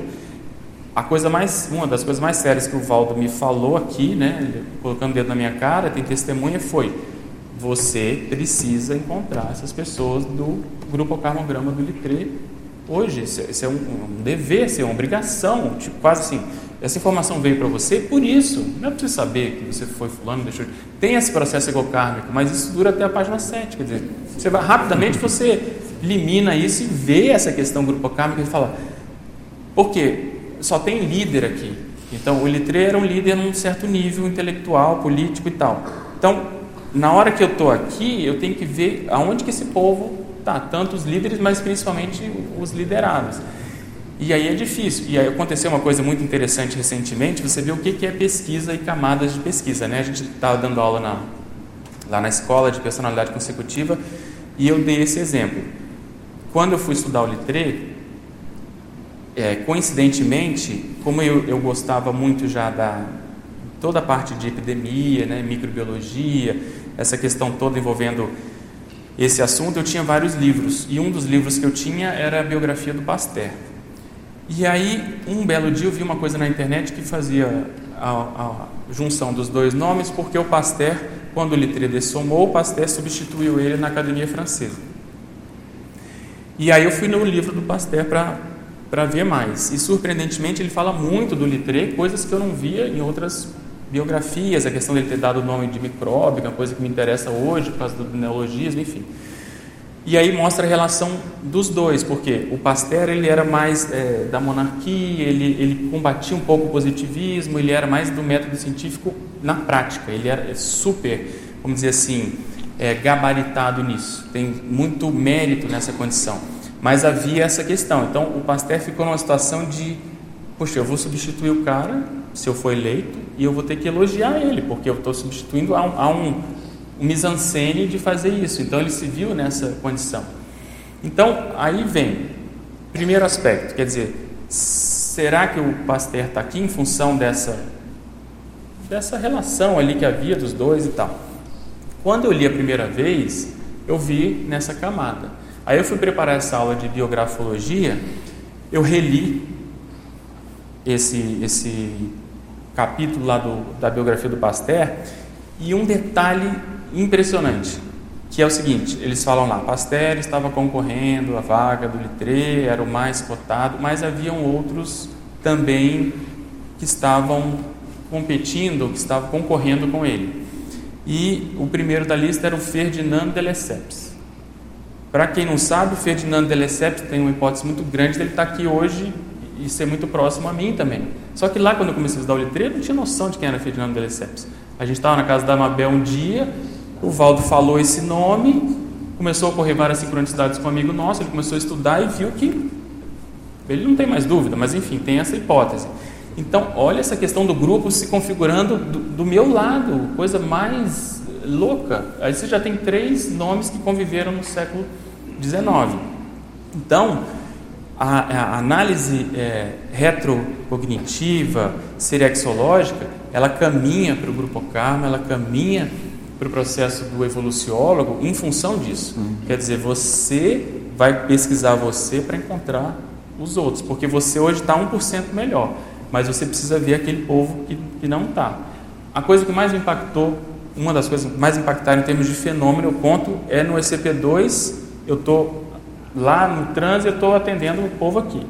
Eu começo a sentir um, como se fosse um, um controle remoto na minha cabeça do lado de cá. Du, du, du, uma coisa assim. Aí quando eu olho para cá, tem umas quatro consegues flutuando na minha frente, um pouco mais distante assim, quatro homens, um estava atrás, um deles de jaleco no meio estava com os outros dois que estavam de preto. E ele falava para os outros dois: Olha o que, que ele está fazendo lá, olha quem era. E era o povo da maçonaria do Litré, positivista, lá da Terceira República. E um deles começou a chorar. Ele ficou impactado por me ver, porque eles acessaram lá a memória, e por ver o que, que eu estava fazendo e ele explicando lá. Então, quando eu vi aquilo, eu falei, gente, o que nós fazemos aqui é muito mais sério do é que a gente está pensando. Então, dos dois lados, quer dizer, tanto dos erros porque eles olham os nossos erros e, e aprendem com eles, e dos, das nossas tentativas de, de acerto. Então, nós realmente somos exemplo, positivo ou negativo, para esse povo do nosso passado. Então, por isso que esse processo de retrocognição, ele não, ele não sobe mais a cabeça, não deve subir a cabeça, por causa dessa conotação assistencial. A gente tem que empregar isso de algum modo nas aulas, nos livros, na, nas tertúlias, entende? Para você poder mostrar para a pessoa o mecanismo. Quer dizer, o mecanismo é exatamente esse. Eles tiveram um trabalho danado, vê bem, teve uma, uma vida crítica no passado, né, que é a hipótese lá do professor Valdo. De lá para cá, até a vida do curso intermissivo, pré-curso intermissivo, eles foram tentando trabalhar com a gente, de algum modo orientar para a gente ir se liberando karmicamente das nossas besteiras. Então, tem hipótese de gente 800 anos, oito vidas, vários séculos, às vezes, enrolado com interprisão, baratrosfera e tal, foi se limpando, liberando para poder ter condições de fazer o curso permissivo, que eles já sabiam o que ia acontecer lá atrás, né? Então, o que, que acontece? Quando eles fazem isso e a gente, de algum modo, conseguiu chegar aqui, entre mortos e feridos, né? O exército Baleado, mas chegou, veio machucado. Chegou mancando, mas, mas chegou, né? Estamos aqui, eles começam a ter condições de, de buscar aquela consciência e falar, olha lá, olha o Jacas lá, com toda a dificuldade, olha o que ele está fazendo, olha a vida dele, olha tal. Então isso, em função do rapport, e eu vejo que a, a, evolução, ela tem muito processo de, de intimidade, de família, por isso que eu botei para a parentela, não tem jeito. Você conviveu com uma pessoa que você gosta, que você tem intimidade, é isso que vai quase que prevalecer no processo, entendeu? Uhum. Porque a pessoa confia, ela, ela se sente bem, ela se sente confiante, ela sabe que ali ela sabe que, como é que a coisa vai acontecer. Então eu vejo que esse mecanismo da grupalidade é muito fundamental. E aí o livro, nesse aspecto, potencializa isso ao máximo, porque não é mais você ali. É, olha o que, que o Jarbas escreveu, às vezes está lá na fim do mundo, e ele sabe, a pessoa vai ter afinidade pelo processo da energia do passado. É. Eu, só, eu lembro de uma, uma vez, o professor Valdo, né, que eu cheguei para ele, né, eu tinha visto um livro, deu uma, aquela, aquele insight, né, aí eu cheguei para ele, professor, olha isso aqui, é o fulano e o fulano aqui, eu tô, é ele, é isso mesmo. E agora, o que, que você vai fazer com isso?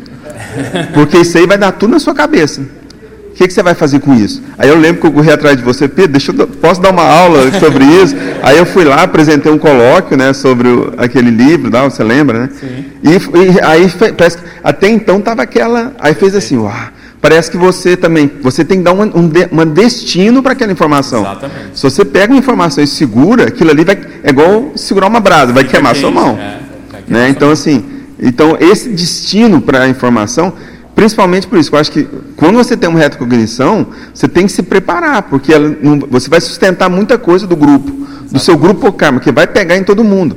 Eu lembro do Alexandre, quando o, o Walter falou para ele estudar um, um, uma personalidade do passado, eu não estava sabendo de nada, e eu e ele começamos a estudar a mesma personalidade, sem eu saber que ele estava estudando isso, sem que o Walter saber que o Walter tinha falado para ele. E, e, assim, eu não tinha relação nenhuma com aquilo. Você vê. Mas você vê. Aparentemente. É. naquele momento, né? É. Mas era o mesmo grupo do passado que nós dois estávamos eh, juntos Junto, naquilo, né? E eu, come, eu comprei um livro do cara, comecei a estudar sem saber de nada. Então, mas você vê, vocês estão dando né? curso sobre isso, isso, esclarecendo.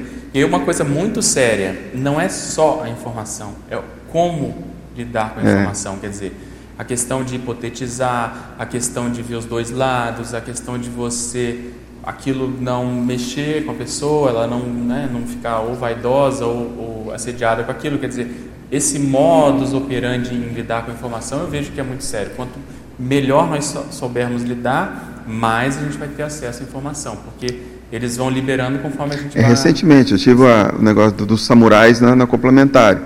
Aí eu preparei o curso sobre o, o, o templo de Shaolin mas eu enfoquei o lado do desenvolvimento parapsíquico através das artes marciais, né? Eu, eu reverti o negócio. Uhum. Quer dizer, eu apresentei uma aula sobre aquilo, mas sobre um outro enfoque, né? Então, assim, a gente vai acabando vai aprendendo, né? Como que você lida com aquela informação. É, né? você tem que criticar o que realmente não presta é. e tem que entender os zeitgeist da época, tem que entender a, o espírito da época e é. Fala, Cris. Não, eu queria só completar essa ideia da grupalidade, que o Jabas levantou essa questão, porque a gente recorda que o Valdo ele falava muito que o mais importante, ao invés de você dizer assim, ah, eu fui fulano, é eu sou da equipe do fulano. É, exatamente. Ele falava muito isso e as pessoas riam muito na cara dele quando ele falava isso, porque falava, ah, você está querendo fugir, você não está querendo dizer que você foi o fulano, né? Que pode até ser que ele fosse mesmo, mas enfim. Ele falava, não, mas o mais importante é, eu sou da equipe do fulano. Por quê? Porque às vezes até pelo convívio de um grupo por um tempo, dentro de uma ideia, defendendo uma ideia, fica parecido os posicionamentos. Não os temperamentos são diferentes, mas os posicionamentos são muito parecidos. Então a gente vai analisar a história e às vezes você. Eu, eu sou o fulano, não, mas eu acho que também podia ser o fulano, que era amigo do fulano, entendeu? Então uhum. fica difícil você acertar, né? A não ser que você tenha uma reta cognição, uma informação muito clara, cachapante, né? Mas tirando isso, é uma questão de grupo, porque é. muitas vezes você está envolvido naquele contexto, mas fica difícil certinho localizar exatamente quem você foi, né? É, então, mas isso então, ajuda é muito é... a definir a, a, linha da pessoa, né? Quer dizer, é uma equipe que vem trabalhando. A, a ProEx é como se ela, ela ganhe uma conotação serexológica, quer dizer, a tarefa é serexológica. Porque é óbvio, porque a pessoa vai fazer o que ela sabe fazer, o que ela aprendeu a fazer, o que o trafor dela foi desenvolvido naquela área. Só que vai, a, a, o grau de cosmoeticidade vai aumentando naquilo, quer dizer, aprendeu a mexer com as energias na arte marcial, beleza, vamos aproveitar isso para botar cosmoética aí e virar uma coisa mais é, assistencial e tal. Então, ontem aqui na, na, na tertúlia da tarde, o, o Alexandre Baltazar estava lembrando muito do curso Definição da Especialidade Pessoal. E o que, que ele chamou a atenção? Da, da atuação interdisciplinar, quer dizer, haviam quatro ICs ali ajudando a pessoa a definir exatamente isso, quer dizer, ela é de que equipe? É, ela, é, ela, ela, ela tem a ver com qual especialidade? Então, tem a abordagem da ProEx, tinha abordagem da, da Conscius, tinha abordagem da OIC, tinha abordagem do, do CAEC, do processo da, na época da parasociologia, parasociometria, quer dizer, como, como que a grupalidade pode ajudar a pessoa na, na ProEx atual? Então, quanto mais nós pudermos ter essa, essa abordagem grupal, interdisciplinar, vai ajudar justamente por isso. Porque aí a pessoa vai saber, não, eu sou de uma equipe, quer dizer, eu participo dessa, dessa equipe. E todo o processo vem, a gente botou uma interação desse tipo, quer dizer, é a para-parentela do passado que vai virar uma equipe PEX e uma equipinha hoje, quer dizer. Então, interação passado-presente, uma das formas mais óbvias é você olhar, hoje você trabalha com quem, né? Quer dizer, as pessoas que estão muito próximas da gente, a gente tem que desconfiar nesse aspecto. O que, que, que era ontem? Qual era a relação que havia ontem? Qual que é a linha?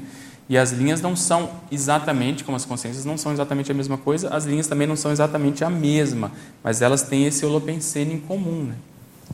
E só para fechar, o que eu queria ressaltar é, é a atividade do colóquio que a gente tem lá na Consecutivos, porque a pessoa leva uma hipótese de pesquisa que ela está estudando, seja de personalidade, seja de grupo, seja de tema histórico, e sem essa obrigação de ter que dizer, ah, eu fui fulano, eu fui ciclano, né? Então ela vai lá e leva a hipótese dela, estou estudando, ainda não sei, mas é, tem a ver comigo esse holopensene, essa questão, esse grupo, né? Então acho que o colóquio é. é. que é o que o Jarbas que o Jarbas trouxe aqui, né? É. é uma atividade bem assim despretensiosa nesse sentido, Sim. mas que ajuda muito a dar vazão a essa troca de ideias e o grupo dar feedback para a pessoa. Então, né? mas voltando a uma coisa que, que a gente estava falando antes, que é uma obrigação nossa, que a gente está tendo arrumando tempo lá, a Daiane, todo mundo, que é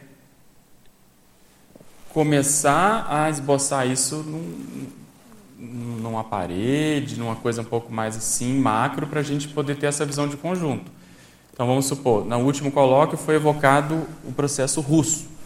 Então, e o professor Valdo também, é, entre aspas, né, estigmatizou certas pessoas aqui com o processo russo, quer dizer, ele falou que a pessoa tinha a ver com aquilo.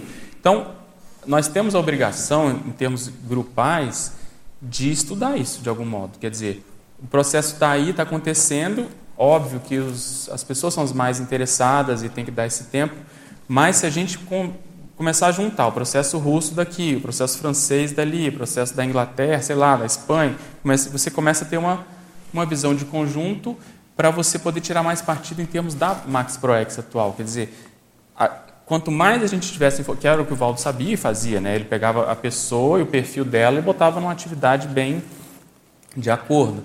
Então, se a gente souber fazer isso, com isenção, com o máximo de, de cosmoética possível, a gente vai poder se ajudar mais nesse aspecto. Quer dizer, a própria pessoa vai assumir mais o, o passado dela, o que, que ela tem a ver, ela é refém dessa, dessa cognição, dessa, dessas experiências que ela teve no passado, e mais a gente vai poder uns com os outros, sabe, ajudando, ajudando nisso, sem tanta, sem tanto conflito. Porque uma coisa é fato, quanto mais cosmovisão, menos conflito, porque você tem mais dados, você, você perde aquela monovisão, aquela coisa do, do dia a dia, do imediatismo. Você tem uma visão de conjunto um pouco maior e supera mais essas, esses rompantes que nós temos no, no próprio grupo, que é comum. Então, essa condição de grupalidade é fundamental. A gente tem que ainda caminhar bastante para entender isso. Porque, como foi falado, a auto proex e a max proex, quer dizer, a pessoa tem a responsabilidade dela. Aí, como é que isso se encaixa na max proex? E aí que às vezes a gente não tem tanta maturidade de entender essa a extensão disso, né, a expressão disso. Mas que mais? Eu estou falando muito aqui, queria ouvir mais vocês, hein? Pois não, tem. Acho, tem microfone pode ser no Gogó?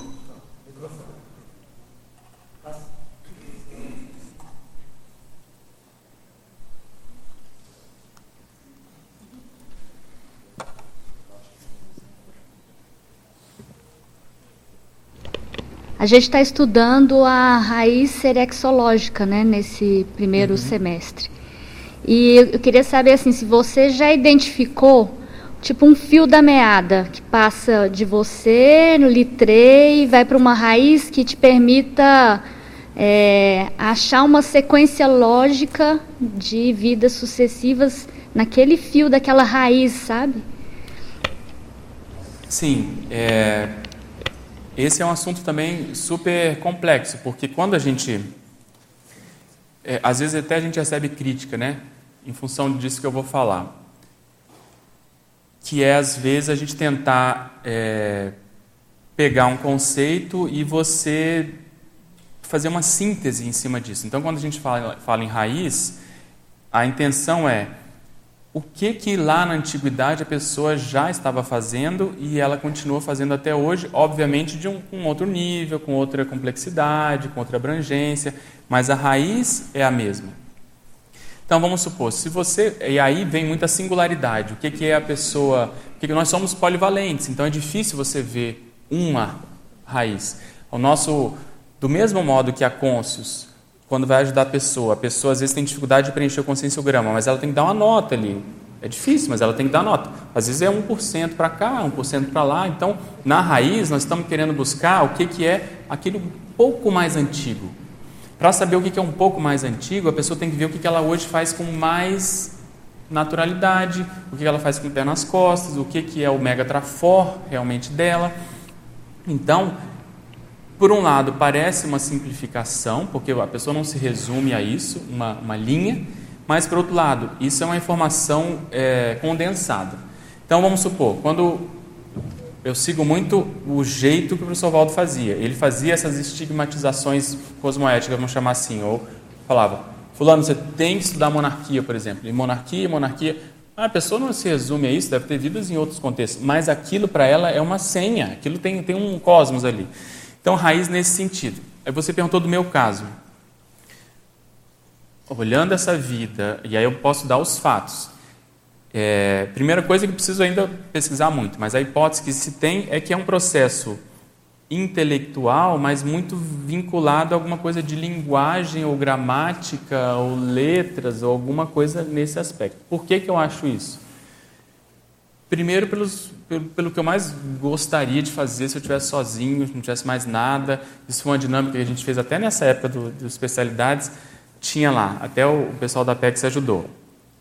Resume em três áreas da sua vida. O meu caso era, eu estava no AVA na época, eu estava na questão do epicentrismo e eu estava no dicionário de jargões, se eu fosse resumir. E aí, tá, mas se você pudesse fazer só uma coisa.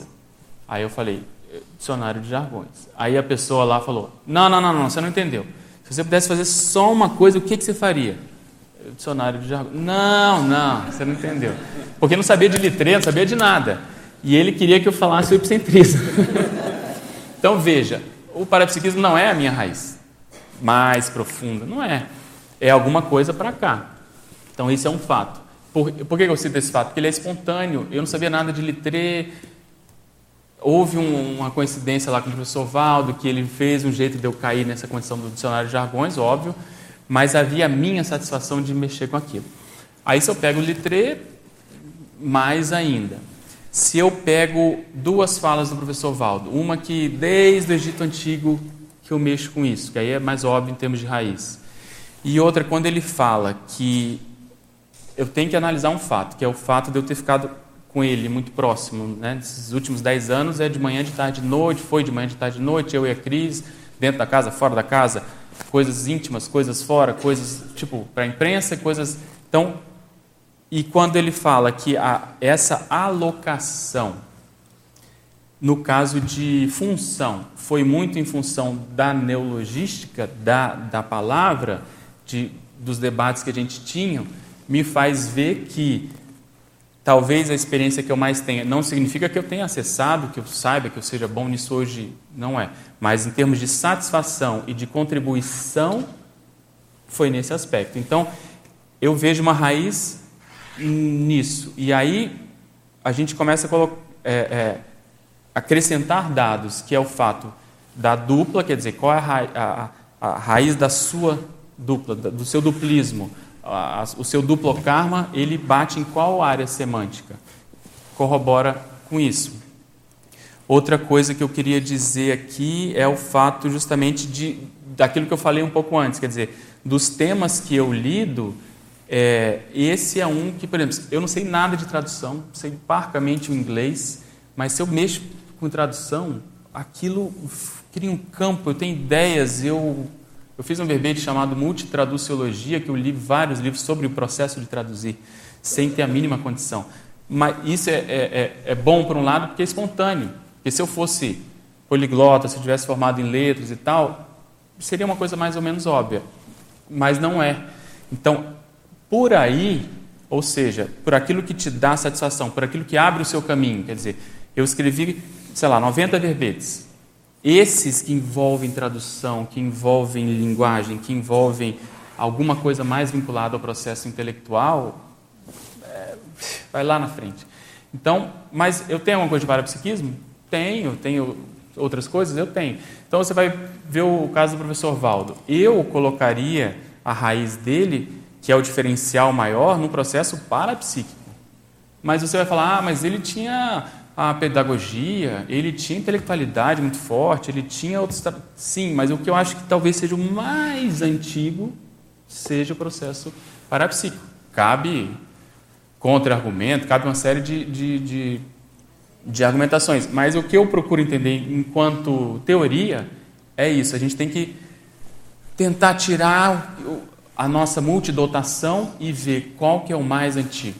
Então, se eu um trafor que eu acho que eu tenho de mega trafor que eu colocaria alguma coisa em termos de racionalidade, porque esse trabalho intelectual me conduziu mais para isso, para ser um pouco mais talvez ponderado, racional do que outras condições. Então, o nosso desafio na consecutivos é unir isso tudo, tem que ter uma lógica isso, quer dizer, a minha raiz, ela tem que conversar, por exemplo, com o meu trafar. Qual que é o meu mega trafar? Às vezes um excesso de criticidade, às vezes, certos apriorismos intelectuais, racionais. Eu devo ter tido muita vida como advogado, por exemplo, que o advogado tem muita argumentação. Então, você vê que esse processo, ele, porque é o da linguagem, como é que você vai argumentar certas coisas. Então, se você não souber lidar com isso, isso pode descambar para um lado, descambar para o outro. Mas você vê, a tentativa é você é, entender a consciência mais como um todo, quer dizer, juntar essas pontas todas da manifestação e ver se há uma lógica serexológica nisso. No curso Retrosenha, é um primeiro passo para as pessoas, para nós mesmos, começarmos a fazer isso.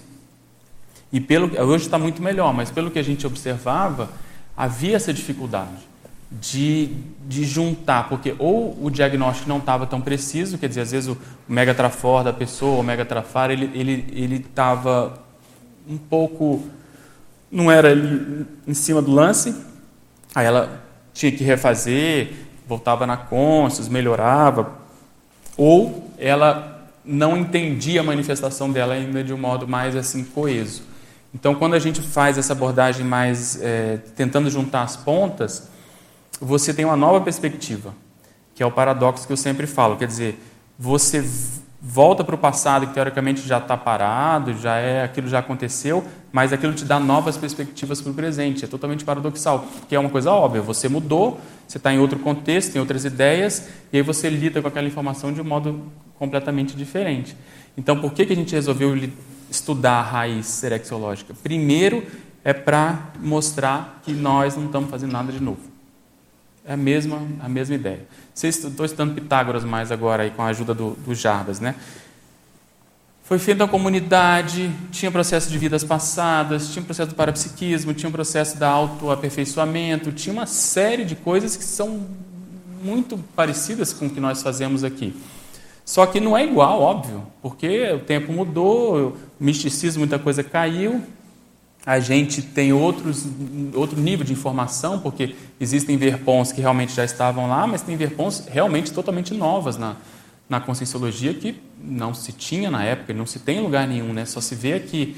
Então, quando a gente faz essa, sabe, essa ida ao passado e, e voltar, você consegue ficar mais centrado, você consegue entender mais o que você veio fazer. Quer dizer, tem coisas que eu já venho fazendo de um modo ou outro. Mas qual é o diferencial? O que, que eu não posso deixar de, realmente de, de bater na tecla, de ser novo, que aquilo vai fazer diferença, principalmente para as próximas vidas? Então, nesse aspecto, eu vejo isso. Outra coisa, olha que coisa interessante. Quando você puxa a raiz, tenta puxar essa raiz e ver o contexto, onde que você estava é, metido, você começa então a complexificar, como eu estava falando. Falei da dupla. Outra coisa são essas amizades, as pessoas que estão mais próximas. Vê o seu caso com o Eber como é uma coisa interessante. Lá em Brasília nós estávamos juntos, bem juntos. Aí a coisa separa, daqui a pouco nós estamos aqui junto de novo. Então, se for ver nesse aspecto de para-parentela, vocês são pessoas com as quais eu tenho mais assim liberdade, intimidade, é alguma coisa nesse aspecto. Então, aí a gente teria que juntar essa minha pesquisa com a pesquisa de vocês, para ver aonde que isso, sabe, juntou no passado e veio para a gente hoje estar tá embolado aqui, aqui de novo. Então, o processo de estudar a história, propriamente dita, já, já dá uma cosmovisão, né? porque a pessoa ela, ela, ela vê que nós somos fruto da história real, realmente. Mas quando você coloca a multiexistencialidade, a abordagem para histórica, isso, isso fica muito mais crítico, muito mais complexo, porque entram essas afinidades e entram também as desafinidades, né? entram as coisas bacanas, mas também entram os desafios evolutivos. Então é mais ou menos nesse sentido, é, é, é o que eu procurei pensar, mas você vê que não se resume a isso, né? é, uma, é uma síntese. Uhum. Tentando é, seguir esse raciocínio da raiz. Quando apareceu a personalidade do Darwin, o pessoal falou assim, ah, mas naturalista, biólogo, foi para direito. Aí tem a questão das leis, né? Exatamente. É, eu poderia, por exemplo, fazer uma hipótese, ter, lançar uma hipótese é, sobre essa questão das leis. Se a gente vai para a Grécia, os filósofos, o que, que eles faziam? Eles tentavam entender o universo e eles tentavam criar leis que pudessem é, justificar o mecanismo e antever o mecanismo dessa da, da, natureza, vida. da vida, do homem. Então, assim, eu não sei até que ponto essa questão da lei não está nessa raiz. Sim, né? eu acho que sim. Você vê, a gente estava comentando aqui com o Alexandre. A gente quer entender o, o mecanismo da série X, né? quais são as leis que estão subjacentes. A lei de causa e efeito, por exemplo. Eu já escrevi muito, já falei sobre isso, já demos aula. Quer dizer, o, quais são aqueles parâmetros que funcionam para todo mundo, independente se é um serenão ou se é uma consréu. É igual a gravidade. Eu sou um serenão, faço isso, acontece. A Consreal faz isso, acontece. Quer dizer, independente do nível evolutivo, existe aquela, aquela lei, aquele, aquele parâmetro. Então, quanto mais a gente entende o processo holocármico, mais você tira partido. Quer dizer, você sabe que a coisa vai cair. Então, você já, já tira partido disso, já não vai deixar as coisas caírem no chão. Holocarmicamente é isso o que eu penso do evoluciólogo, uma das coisas é essa, ele entendeu o processo, então ele, ele tem mais experiência nisso, ele vai ajudar a pessoa a entrar no mecanismo para não ir contra essa lei, quer dizer, não não, né, não ser egoísta, não ir, não ser antiassistencial, não ser anticosmoético, de algum modo ele ajudar a pessoa a ir entrando nessa roda evolutiva. Então eu concordo, tem muito processo que é a mesma coisa na espiral, quer dizer, entender as leis, só que agora a gente está num outro, um outro nível da espiral, porque ficou mais complexo, porque tem a multidimensionalidade, tem a grupocarmalidade, tem, tem essas variáveis que a gente estuda na, na Conscienciologia. Pedro, só tem quatro minutos. Eu queria saber se, o seguinte: você estudando a personalidade do litreiro já dessomado, no caso de uma pessoa, no caso eu estudando uma outra personalidade também dessomada, que é a Anne Sullivan, é, qual o maior cuidado, ou os maiores cuidados, ao trazermos à tona determinados aspectos da holobiografia deste. Tem alguns estudado. cuidados. O primeiro cuidado é é aquilo que a gente falou, você, como você lida com isso? Qual que é a relação que você tem com essa, com essa informação? Em termos de PROEX, em termos é, grupais. Outra coisa, em termos de cuidado, é evitar qualquer tipo de, entre aspas, adoração ou defesa daquela, daquela biografia. Porque é natural, quando acontece uma identificação, a gente começa a se empolgar que a pessoa fez isso, que a pessoa fez aquilo. Então, primeiro, não defender nada dessa personalidade. Segundo, evitar qualquer tipo de reprodução na vida atual, no sentido mais literal. Então, você tem que adequar aquela informação, aquela mensagem à, à ProEx atual. É nesse sentido, de ver a linha, de ver qual a especialidade da conscienciologia que conversa com a especialidade dessa retropersonalidade. Quer dizer, ele veio ele se encaixaria melhor aonde aqui, onde que ele renderia melhor. O acerto que eventualmente ele teve vai ser potencializado aonde aqui. Então, é você saber lidar com a informação no nível que ela tem. E além disso, como a gente comentou, expandir a abordagem além da pessoa. A pessoa está aqui, mas você quer saber o entorno. Então a pesquisa sempre continua, como eu falei, essa questão do litre sempre vai ter camadas. Mas isso não é mais o prioritário. O prioritário é ver o, o, o grupo, né? as pessoas, quais são as derivações, ou qual a lei que está. Que o caso do Litre, ou esse outro caso, ele está dizendo para a gente, às vezes a gente não. não Deixa não, eu ver não, se eu entendi. Sacou. O que, quais são os fatos e os parafatos que mais se identificam com aqui e agora, com a personalidade atual. Isso, fazendo Por essa atualização. Hipótese, né? Por hipótese, fazendo essa atualização. Então você tem que ver, por exemplo, nesse caso, qual é o nível de assistencialidade que havia lá e que há aqui. Essa assistencialidade, ela, ela se complexificou no bom sentido, quer dizer, ela, ela ganhou tons parapsíquicos, ela, ela ficou mais, de algum modo, mais elaborada. Entende? Qual que é a, a como que aparece essa condição? O temperamento bate, não bate, em que nível? Como que é essa pesquisa do, do, do temperamento. Uma coisa importante na pesquisa do passado, até para a gente ir encerrando, é quanto mais nós assumirmos funções de liderança, mais as coisas aparecem. Quer dizer, porque a pessoa está ali exposta, ela tem que tomar decisão, ela recebe críticas, recebe apoio, então mais ela vai ter dados para ela poder lidar com, com, com a própria condição dela.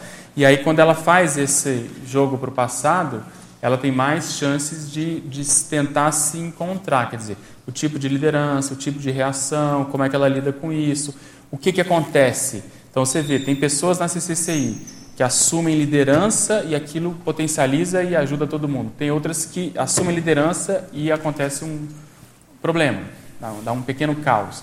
Por quê? O holopensene da pessoa ele é potencializado ela vai ter uma aglutinação, vai ter uma polarização. Então, isso é uma das formas até para a pessoa, para a gente entender o processo de saldo da ficha. Então, a pessoa tem que assumir, o ideal é ela assumir, mas ela tem que saber lidar com a posição de liderança da melhor forma, porque não é uma coisa linear, bacaninha, bonitinha, que vai dar tudo certo. Sempre tem problemas, que faz parte da, da própria função, da liderança, do desassédio da, daquela atividade. Então eu vejo isso. Eu acho que a gente não querer reproduzir literalmente uma vida na outra. E essa condição de liderança, porque só tem líder aqui, é um bom parâmetro para a gente poder fazer essa pesquisa de um modo mais profundo. Beleza? É isso? Pessoal, queria convidar todo mundo para o próximo domingo com a professora Adriana Lacerda. O tema é Código de Princípios Cosmoéticos, na especialidade de Cosmoeticologia. Então, próxima tertúlia matinal dia 8 de abril. Eu agradeço aí a presença, a paciência de vocês, para a gente poder debater esse assunto. E até a próxima.